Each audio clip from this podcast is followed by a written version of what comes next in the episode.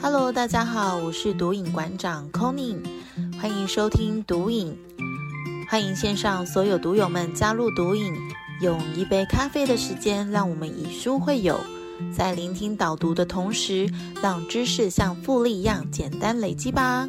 哇，时间是不是过得很快呢？又来到了每周的毒瘾时光啦。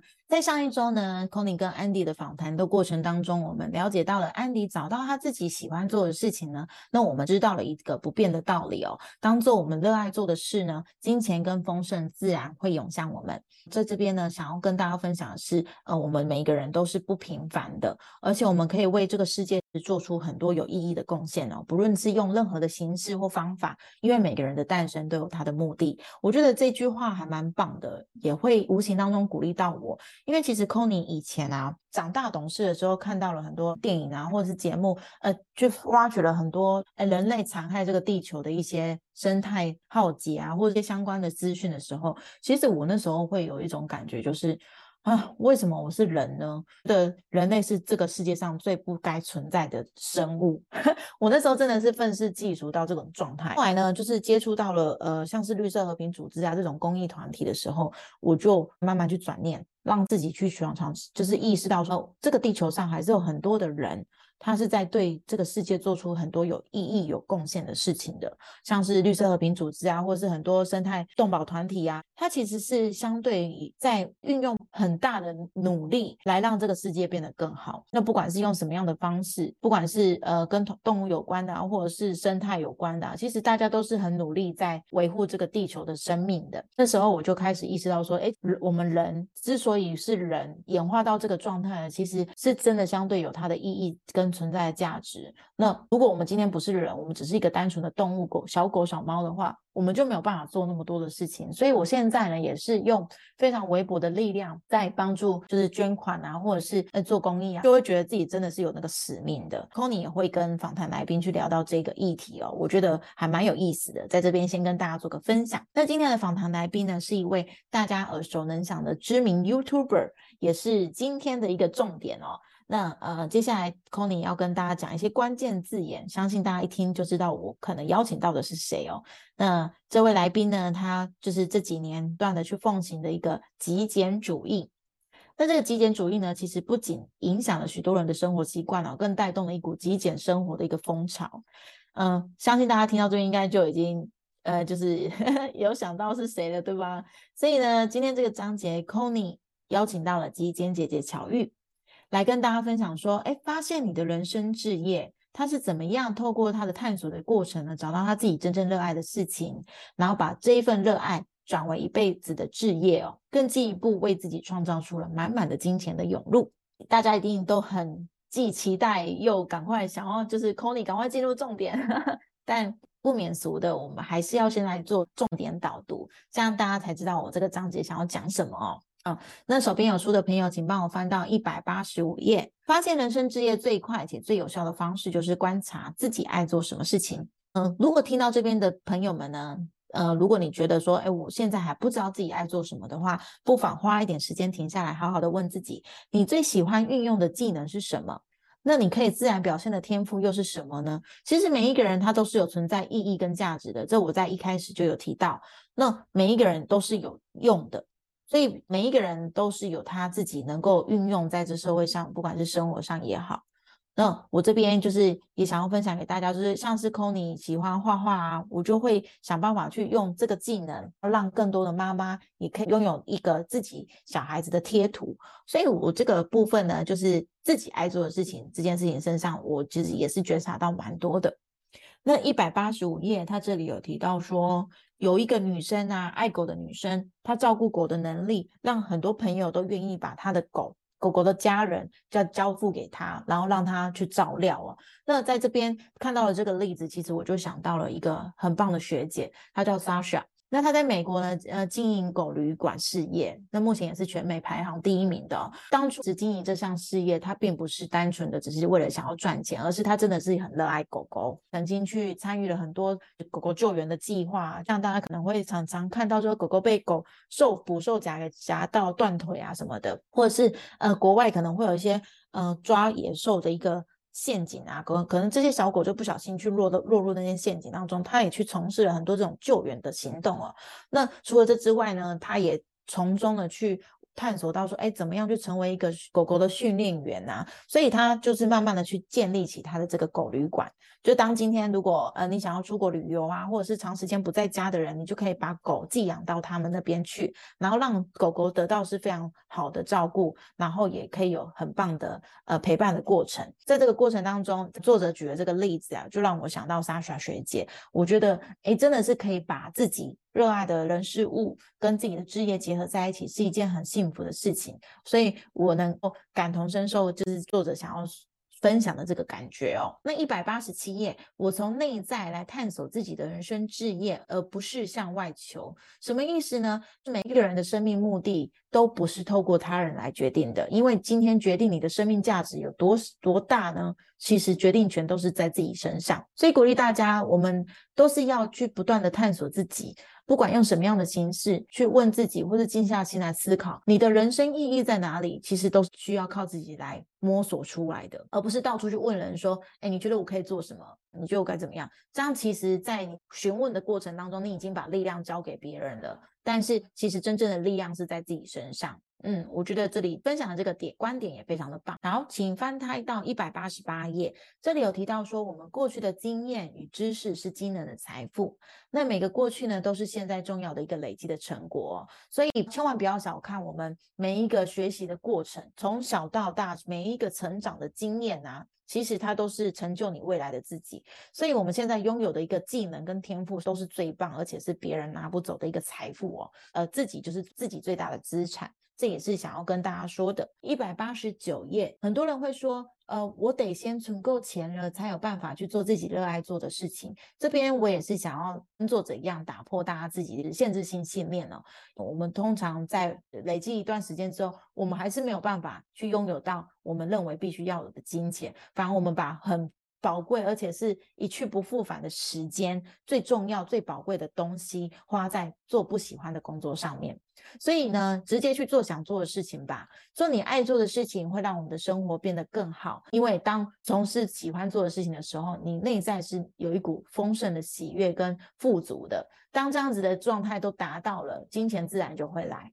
所以鼓励大家，你现在想做什么事情就放手去做吧，不要有太多的顾忌，或不要有太多的疑虑。因为当你真的去让自己进入这个心流的状态，做之前当然是还不要违背到什么危险啊、犯罪啊这些前提下，你就去做你真的热爱、喜欢就做的事情，而且是有助于人的。那当你在从事这些行为的时候呢，我相信总有一天你会看到你想要的那个自己。一百九十页，这里作者有提醒说，我们具体的来描述出。我们想要的一切，因为我们终将得到它。就像他这里举了一个例子，就是有个女生，她曾经梦想到一个理想的办公室去上班。那在某一年，他真的是踏进了一间理想中的一个办公室的环境。可是他当初没有去思考到说，哎，他的上司该是怎么样的人啊？他的同事该是什么样的一个状态啊？导致到最后呢，他还是得离开，就是理想的办公室的空间跟职位。所以呢，呃。作者这边就是要提醒大家，呃，我们要具体的去描绘出我们想要的每一件事情，不管是人，不管是事情，不管是物品的样貌，只要越详细越好。那总有一天呢，我们都会得到你理想的一个东西。那一百九十三页，我让我的思考与梦想天马行空，无拘无束。作者想要跟大家分享的是，不要去限制你自己的梦想，而且大方的去要求它吧。因为现在是我们开始无限思考的时候了。当我们能够具体的知道自己想要的是什么呢？更高层次的大我会立刻到外在世界为我们创造出想要的结果。嗯，我觉得真的这是一个很非常鼓舞人心的一段话哦。那也是鼓励大家不要去太过于设限，因为每个人的可能性都是无穷尽的。只是你今天有没有让自己跳脱出原本的限制性的一个框架？当跳出这个框架之后，你会发现这个世界是真的是非常的大，而且是超乎你的想象。以上是我们的今天的重点导读。紧接着呢，相信大家非常期待，就是要来访谈我们的基间姐姐巧玉啦。我真的是也很开心，今天能够邀访到巧玉姐姐。呃，因为我觉得这对我来说是一个很棒的机会。让我能够更加进一步的认识到他本人，然后除此之外呢，呃，我也从这个过程当中来跟他做一个很棒的学习哦。相信呢。大家都非常的期待，对吧？那我们掌声欢迎巧玉。耶，Hello，大家好，超级荣幸邀请到巧玉姐姐来到我们的读影节目。那嗯，首先呢，也请巧玉姐姐自我介绍一下好吗？嗨，大家好，我是基间姐姐巧玉。那我过去十年，我是一位很普通的公务员，是一位上班族。那最近一两年，我变成创作者，在我的频道跟 IG 还有各个自媒体，我会跟大家分享简单生活跟我的日常，就是非常精准的自我介绍。我觉得，哎，听完这样，想必很多呃粉丝呢也有来听我们的节目，就是很开心，也可以用不同的形式让。呃，所有的朋友们听到巧玉姐姐另外一个样貌，我觉得还蛮特别的。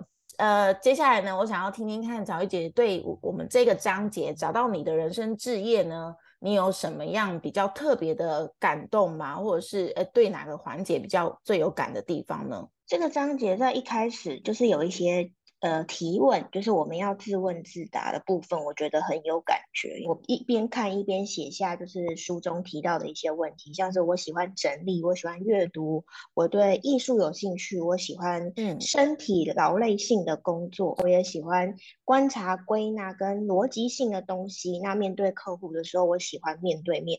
那这些整合起来，就跟我目前就是从事的工作非常的相似，就是我成为整理师就。完全符合这几点，就是我有兴趣的这几点，然后我就觉得，哦，原来以前如果我更早一点知道说我要怎么样去寻找我的置业的话，有这些问题来帮助我回答的话，我可能会更早发现，因为我会成为整理师，其实不是我自己。发现我有这样子的技能，而是透过身边的朋友，他提醒我说：“哎，你家里很整齐。”然后我才发现说：“哦，原来不是每个人都可以把家里整理的很 干净，或是不是每个人都有一个这样子的系统化的步骤。”所以我就把这个当做是我的一个就是未来发展的一个志向，然后才去。更深入的培养这方面的技能，最终才会成为一位整理师。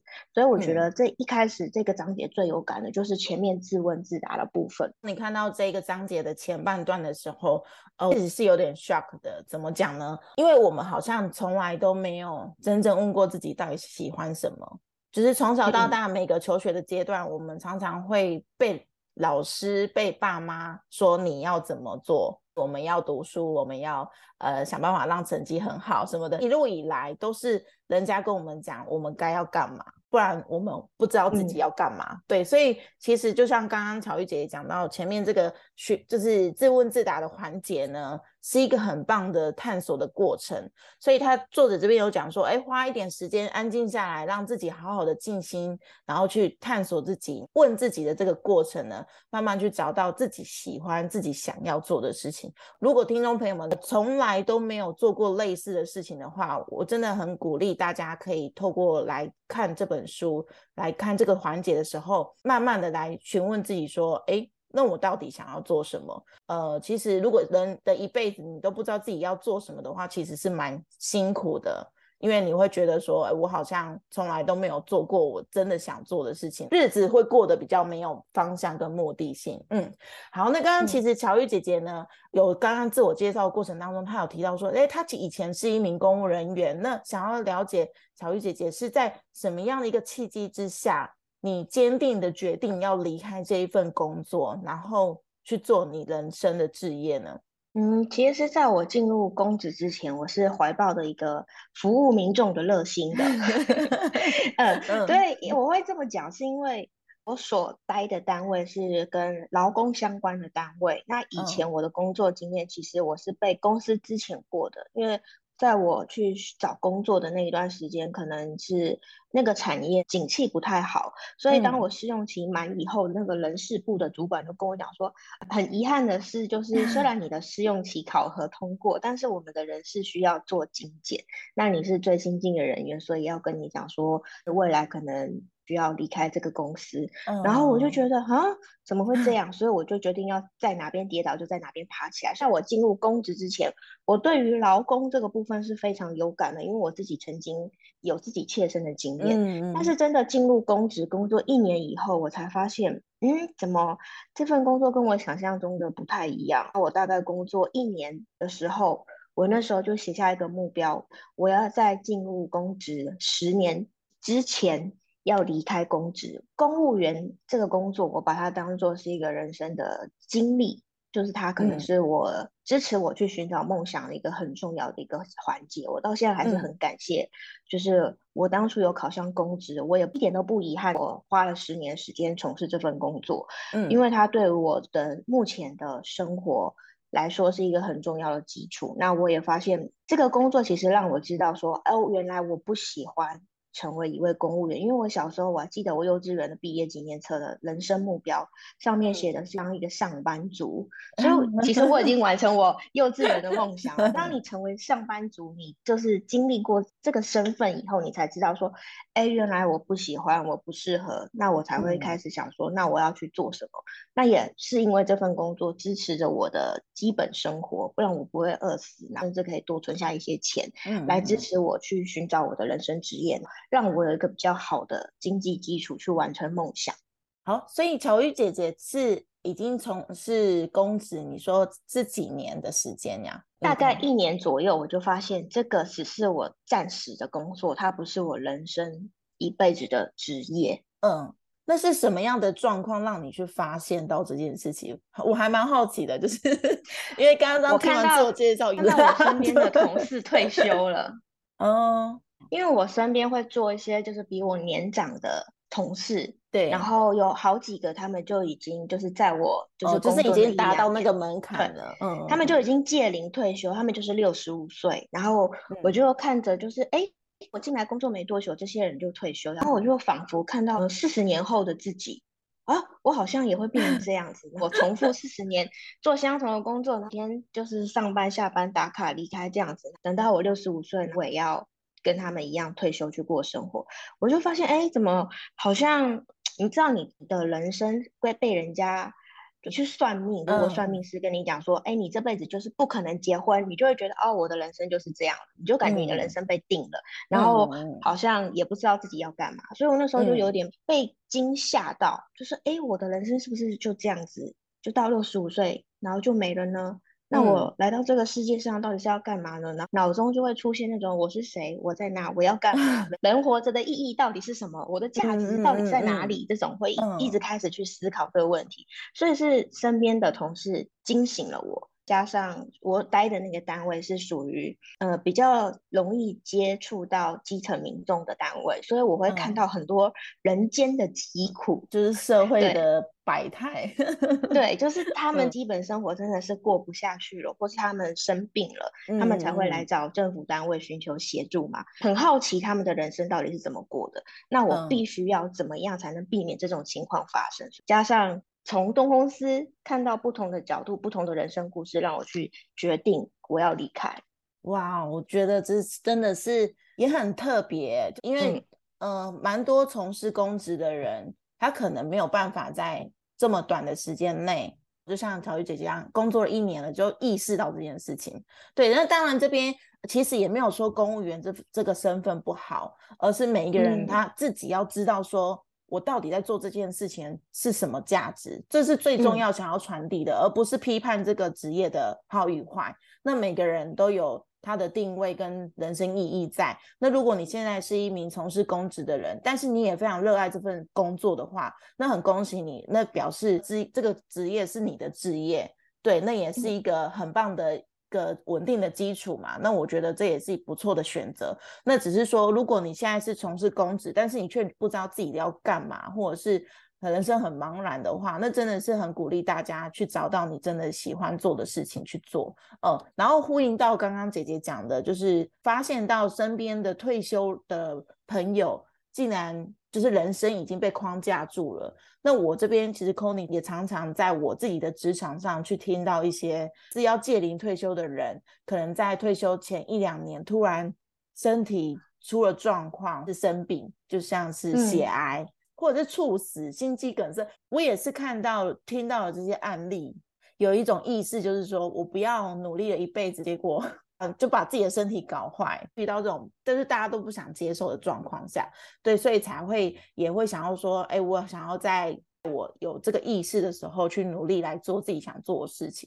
这个部分也是想要分享给大家。对，刚好因为乔玉姐姐有提到这一点，嗯，我我再跟大家分享一句话，就是，呃，我很喜欢有一个日本的作家，他说的就是很多人都在二十几岁的时候就已经死掉，只是到了七八十岁的时候才被埋葬。然后这句 话跟我当当时的就是那个感触是很像的，就就感觉我已经在过我六七十岁的生活了，只是我把这个时间就这样子度过了。那中间其实我找不到就是我生存的意义。对，嗯。那像刚刚 Kony 讲的，其实我们不是说一大家一定要离职或是去从事你自己想做的事事情。就像我刚刚有跟大家分享，其实我很感谢公职这个身份这份工作，如果不是。这份工作也不会让我发现到说哦，原来我想要经历的人生是不一样的。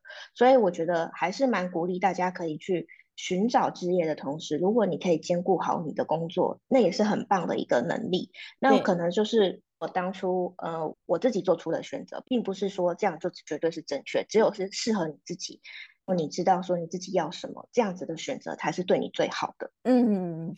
我觉得刚刚那句话好震惊哦！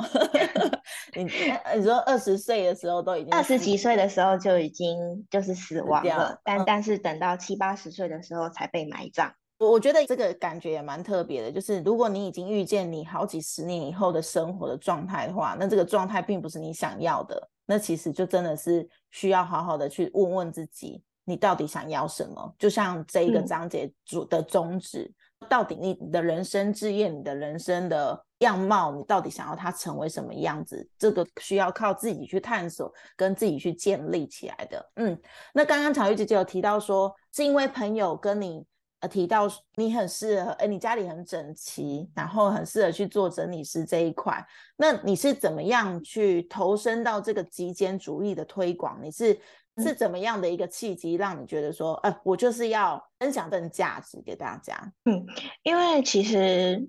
在我自己就是成为整理师之后，我才发现说，哎，原来我非常擅长整理这件事情，包括我身边的物品，还有我们身边充斥的很多资讯，嗯，还有我们的内心的状态，跟我们人与人相处的关系，甚至到我们的人生规划，这其实从里到外每个方面都是需要做整理的。那我很喜欢一句话，就是。人生之所以会成功，就是因为你不断的重复基本动作。对我来说，整理这件事情就是人生的基本动作，因为它非常的简单。你只要把你身边的东西整理好。你甚至不用一大早起床，或是做一些你平常本来就不擅长的事情，你只要把东西整理好，就已经可以让生活慢慢发生一些变化。所以我就开始想说，哎，那我想要跟大家推广简单生活啊，断舍离啊，让大家从身边的物品开始，嗯，让很多人知道说，哦，原来把我们的生活简化，简单的生活可以帮大家，就是去。不要说是找到理想，你就可以脱离痛苦。嗯，因为人之所以会痛苦，就是因为我们想要的太多了。那我想要买那个包，现在 现在是双十一，我想要买东西好多，我的购物车很多，但是我的薪水却有限。想要的太多，但是拥有的太少，就会让我们觉得很痛苦。不管是有形的还是无形的，像是男女之间在谈感情也是一样。我想要你爱我，我想要更多的安全感。如果我没有得到，我就会觉得很不安，甚至是会去破坏我们彼此之间的感情。其实这些都是可以从简化，或是你去透过整理跟认识自己，来让自己过得更好的。嗯，所以我就想开始跟大家分享说。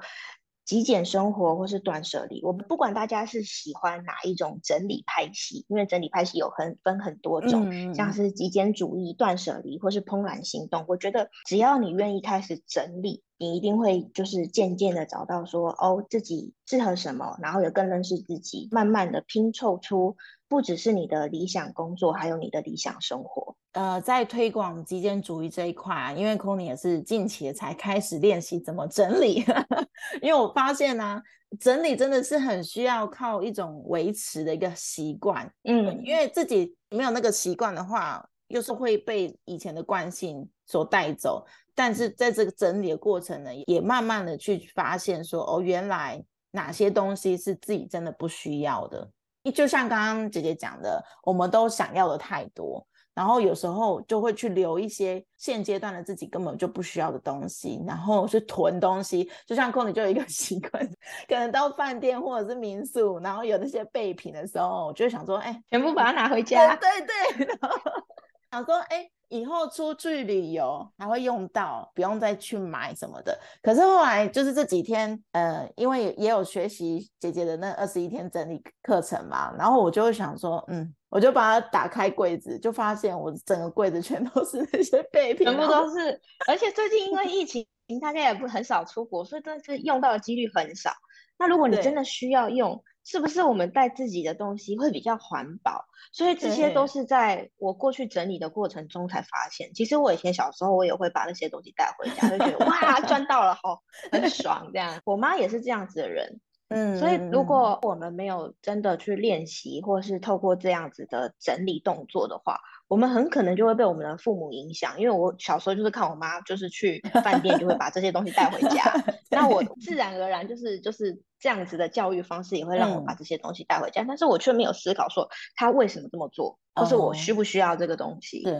那不只是物品，就很多的教育方法或是一些观念，也是会这样子从父母影响到我们的。嗯，对我反而不是因为父母的关系，而我反而是就是你想要省一点，对对，你想要赚到。我知道，我知道，我了解。对，另外一方面就是又看过新闻报道，周边新闻啊，就是有写说什么呃饭店的秘密秘辛什么之类那种，说如果。我们没有用到这些备品，饭店一样会丢掉。然后我想说，哎，那如果没有用到，然后他们就丢掉，太浪费了。我反而是这个心态把它带回来。可是后来就发现，哎，其实真的有些备品不是很好你放在家里没有用，也是另外一种浪费。对对对啊！后来就是透过学习这个过程，就检视到说，哎，我真的好像不需要他们。我有意识到说，我出去的时候，我还是带我习惯用的那个东西。结果那些东西我根本就没有打开过，哎，太恐怖了。然后所以这阵子我要开始慢慢的去把它丢掉，就是可能出去就是把真真的把它用掉，让它发挥它的价值，这样子。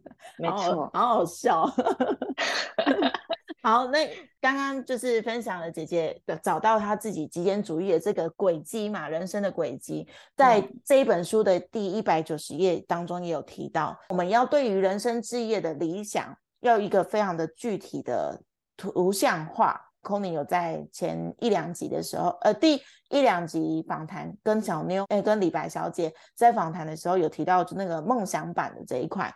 那我想要请乔玉姐姐来分享你自己的未来蓝图，你有预设过什么样几年后的未来的自己的一个状态，或者是呃，你梦想的自己的样貌吗？就是你的理想蓝图是什么呢？其实，在我。呃，好几年前，从呃从我在考国考的时候，我就发现我默默的养成了一个好习惯，我很喜欢替我的人生设定目标，所以对于我的未来生活，我已经就是把它制作好，变成梦想版，然后并且设定变成我的手机保护 荧荧幕了，还有我的电脑荧幕也也是这样。我的人生目标一直都没有什么太大的改变，对，然后我的目标就是我想要。到处旅游，住遍全世界好看的景点，去不同的国家跟城市，好好的在当地享受慢生活。那我也希望在这个过程当中，我的英文能力可以慢慢的提升进步，让我可以接触到更多国外的资讯。那我也想要每天维持我的阅读跟学习的习惯。那我想要我的经济上的被动收入可以至少有，就每个月大概一万美金左右。那在这个过程呢，我希望是和我的另外一半幸福快乐的自由生活，但我也希望就是在我这样过自由自在的生活的同时，我还是可以从事我喜欢的工作，就像是我现在的人生的置业，不管是整理师还是在网络上面跟大家分享。但是我要求我一周只能工作三十个小时，然后在吃的部分，我想要就是吃的很健康，然后维持好我的身材。那我所赚到的所有的就是钱，我希望至少捐一趴给地球跟动物，这就是我人生的志业。可能在十年前就有这个大概的一个蓝图，只是在这个过程中让这个蓝图越来越明确，然后越来越有一个具体的画面。嗯嗯，我觉得有一个具体的画面真的很重要，因为你才会去真的觉得说它真的存在。有一种感觉，就是哎，我真的可以想象得到我未来的样子。那我也前阵子在跟姐姐聊天当中，才发现说，哦，原来乔玉姐姐是有在做领养大象的这一个公益活动，我觉得是蛮特别的。第一次接触到这样子的资讯，然后听听看乔玉姐姐为什么你会想要投入这样子的一个公益的内容呢？嗯，其实我觉得这是跟我个性。很有关系，嗯，因为我就是一个喜欢动物跟爱地球胜于爱人类的一个人。人跟人之间的交往跟交流对我来说是比较困难的。但是如果你有一个小动物出现在我面前，我就会很主动的跟他讲话。但是有一个人在我面前，我并不会主动的跟他说 话。呃，又加上我的人生规划，我没有想要生小孩，所以我就想说，嗯，那既然我不生小孩，是不是我可以把我对于孩子的爱分享给需要的人，或是动物，或是没有办法发生的地球，所以我就会来找说，嗯，有没有哪些单位是需要帮忙的？嗯，那我觉得赚钱还有一部分很重要的就是。我赚到的钱必须要花出去，要花对地方，那这个钱对我来说才是有价值的。不然我赚再多钱，把这些钱留在我身边，我觉得这些钱也不会快乐，他们就被我锁在身边。所以我想让他们就是去环游世界。可能我暂时因为疫情没有办法出国，但是我的钱可以帮我出去。去帮助更多的人或是一些动物。那我自己是非常喜欢大象的人，所以我就上网找看有没有单位是有在救援大象。所以我就发现了一个在非洲的单位，叫做谢克里克的单位。嗯，那它其实一年你认养一只大象只要五十美元，就是一千五百块台币，对你就可以帮助一只大象。所以在领养大象或是领养动物，或是你去做你想要做的事情。你不用把它想的太困难，因为在我还没有去找这些资料之前，我想说哈，我要帮助一只大象，不知道要花多少钱。一 只象应该很能吃吧？对。那我要怎么 帮助它？想很多。结果后来我找到这个单位以后，我才发现哦，原来我可以买一包牛奶、一包奶粉，就可以帮助很多很多小象。或是我可以认养一只大象，这只大象我还知道它的名字，然后它几岁，它在哪边被救援的，但是我就可以每年固定的去领养它。那除了大象，还有很多动物，像是长颈鹿跟犀牛，就是我今年新领养的动物。对，以前我只领养大象，但是今年因为。我在我的生日的时候，我认识了很多就是愿意跟我一起寻找理想生活的伙伴，所以有了大家的支持，就除了我自己喜欢的大象，我也跟大家一起领养了长颈鹿跟犀牛。在我们去寻找理想或是想说你要贡献什么的时候，不要把这个。想的太困难。当你真的去寻找、去找到的时候，你去做出改变的时候，你是会非常的有满足感的。因为我都到现在都还记得，就是我领养第一只大象的时候的那个感觉是什么。我还把它的照片拍起来，在我的脸书上面跟大家分享，它是我第一个孩子。这只大象叫做皮卡皮卡，我觉得它的名字好可爱，好可爱，就是这个感觉到现在我都还记得。可是你问我说，我买一件新衣服，那个心动的感觉是什么？可能只有五分钟就过了。当你可以去帮助你真正想要帮助的那些对象，这个满足感跟心动的感觉才是可以维持很久很久的。嗯，真的就是，嗯，因为其实 c o n y 呃也有在大学时期接触到绿色和平组织。所以，我也有就是定期的在捐钱给这些单位。呃，我其实以前也跟乔玉姐姐一样，就是对人、对动物，我比较喜欢对动物。嗯，因为我会觉得说，嗯，他们是没有办法跟人类沟通的一个族群。如果他们遇到困难、遇到痛苦，其实他们没有办法讲话的。所以很需要由我们来帮助他们，就像那些被捕兽夹夹到的狗狗们啊，就是这些很可怜的动物，因为人类的一些不当的捕捉或者是不小心的一个状况，然后让他们遭受这些痛苦。我觉得这个是我们可以做的一个微薄的力量。所以刚刚姐姐分享这个领养大象这一段的过程啊，我是蛮感动的，因为我会觉得说，嗯，这个世界上是真的有需要一群人。在把自己赚到的财富捐献出一点点的心力，能够让他们有更好的生命，不至于说饿死啊，或者是不至于去担心说下一顿餐到底在哪里，因为他们可能没有意识到说，原来这个地球资源已经被人类一直不断的剥夺了。对，但是他们都是有继续生存下去的意义的。所以我觉得，就像北极熊啊，一些濒临绝种的动物。就我都觉得说，如果我们今天能够尽到一点点心力，都是一个很棒的体验，然后也是一个很棒的一个对社会跟对地球的贡献的。我觉得还蛮开心的，可以听到 姐姐这个心路历程，然后我也觉得，嗯，那我以后也要赚多一点钱，然后 提升我捐捐献的额度。而且我就是会想要从事自媒体的最大的动力跟初衷，不是为了我自己，不是想要说。我想要开始知识变现啊，或者我想要成为 KOL，这些都不是我的目标。其实我最大的目的是想要利用我的影响力。让大家一起来跟我做这些事情，因为有有一次我就是跟我的另外一半说，我想要去海边静滩，然后我的老公就跟我讲说，你一个人捡垃圾动作也太慢了吧，你应该成为一个有影响力的人，跟大家讲说你要去海边静滩，让大家跟着你一起做，是你想一个解决办法，而不是你一个人做，所以是从那时候启发我，就是我想要拥有影响力，嗯，然后我想要让更多人一起跟我去做这些。对地球好，或是对其他人，或是对动物好的事情。嗯嗯嗯，哇，老公也很有智慧，真的。我的老公是一个智智能生的，对，很多东西都是他开悟我的，好棒哦。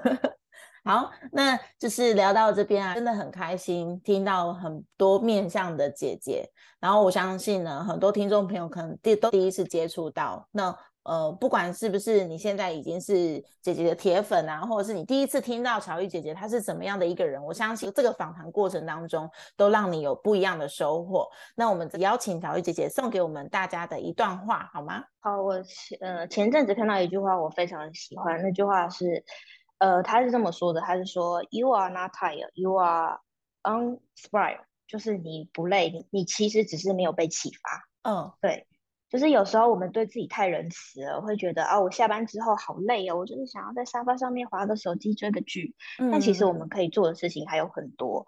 那这句话也让我想到说，呃，有一个人分享，他说你绝对不会把你自己累死在跑步机上。他的意思是说，我们的身体跟我们脑袋里面所想象的是不太一样的。因为有时候我们就是在跑步的那个过程，会觉得我好累，我真的是再也跑不动。但其实你的身体是还可以。继续运动的，只是你自己的信念跟你自己的想法会限制住我们。嗯，对，所以有时候不是我们嘴巴说我的心很累，或是我的身体很累，而是说我们没有找到那个我们想要行动的动力或是动机，你有被启发说，哎，我真的很想要做好这件事情。所以我想跟大家分享的这句话就是：你不累，你只是没有被启发。那我也想要跟大家推荐这本书，这本书真的是会启发你的人生，还有你的。生活去多多思考，说你到底要什么？嗯，这真的是一本好书哦。这本书的名称就是这个吗？没有没有没有，就是 今天孔里介绍的这本书，我觉得可以帮助大家去思考，去启发人生。哦，我刚刚有误会了，我以为是讲说还有另外一本书是你不累，你只是没有被启。OK OK。嗯，好，刚刚很好笑，就是 其实小玉姐姐刚刚在讲那个英文的那一串文字的时候，我的脑袋里面还在打那些字出来，然后就已经被翻译了。就天哪，我的英文能力也退化太多了吧？真好笑。下次我会直接讲中文。感谢姐姐对最后分享这一段话，呃，那也是这本《创造金钱》呢，他想要就是带动大家的。虽然你也许是看表面上的文字，感觉啊都一直在讲财富怎么去创造不断的丰盛来到身边，但其实他最终的本意呢，我相信作者他也是很希望能够看到大家都能够找到自己想要的事情，然后被启发到说哦。原来我可以有这个力量去做我更多有价值、有意义的人生的事，也可以有力量呢去创造出的未来的样貌。像就像刚刚姐姐说的，呃，我们都被我们自己的限制性信念给框架住了。当我们今天被框架住之后，其实我们是很难去跳脱原本的思维的。也是透过阅读，透过去分享，然后吸收到这些资讯，我们才有办法被启发到。然后去做下一步的行动。对，那因为每一个人的力量其实都很大。那当我们今天把自己这份力量拿回到自己的身上的时候，我相信大家都可以找到自己的人生意义。好，以上就是我们今天跟姐姐的访谈。那真的再次非常感谢巧玉姐姐来到我们的读影的节目。那我觉得，哎，刚刚这样这样分享的过程啊，姐姐也说，哎，这本书真的很不错，读了很喜欢，我就觉得，哎，蛮开心的。原来。我们这样子的一个导读的过程啊，还有共读这本书，其实可以分享给更多人。除此之外呢，也可以带给大家更多的感动，更多的呃未来的愿景也好，或者是诶让你去意识到我的人生原来也是可以有不一样的样貌的。其实我也是第一次听到姐姐这些故事，我也觉得说，诶可以更透过这样子的访谈的过程，更加的认识了巧玉姐姐。然后我真的很感谢你也愿意把你的故事分享给所有的人，你已经有自己的影响力。那也很开心，我们都在这一块影响力的发挥的过程当中一起前进。这是一件蛮感动的事，那我也是真的很荣幸。最后呢，也鼓励大家勇敢的去做梦吧，因为人生就这么一次。那当我们允许自己勇敢的做梦的时候，我们就是在创造出一个新的结果，然后新的人生。那这部分呢，也是最后就是想要分享给大家的一句话。呃，那我们这次的节目的内容的资讯呢，我们也会提供巧玉姐姐的一些还有自媒体频道。如果你想要更进一步的认识金金姐姐巧玉到底是怎么样的一个人呢？我觉得透过这些自媒体的内容呢，你都可以很。直接的去跟姐姐来做互动，你如果也很想要领养大象，最后还是要鼓励大家 做一些有意义的事情。那当今天我们真的觉得说，当一个可以付出的人是一件很幸福的事。那透过这个过程，我们可以去帮助到更多需要被帮助到的生命，然后呃，也鼓励大家未来不断的来持续跟姐姐来做互动。那我们也有很多的新的资讯可以提供在这上面，分享给所有的听众朋友。好，以上就是今天的节目，谢谢大家，我们下一集节目见喽，拜拜。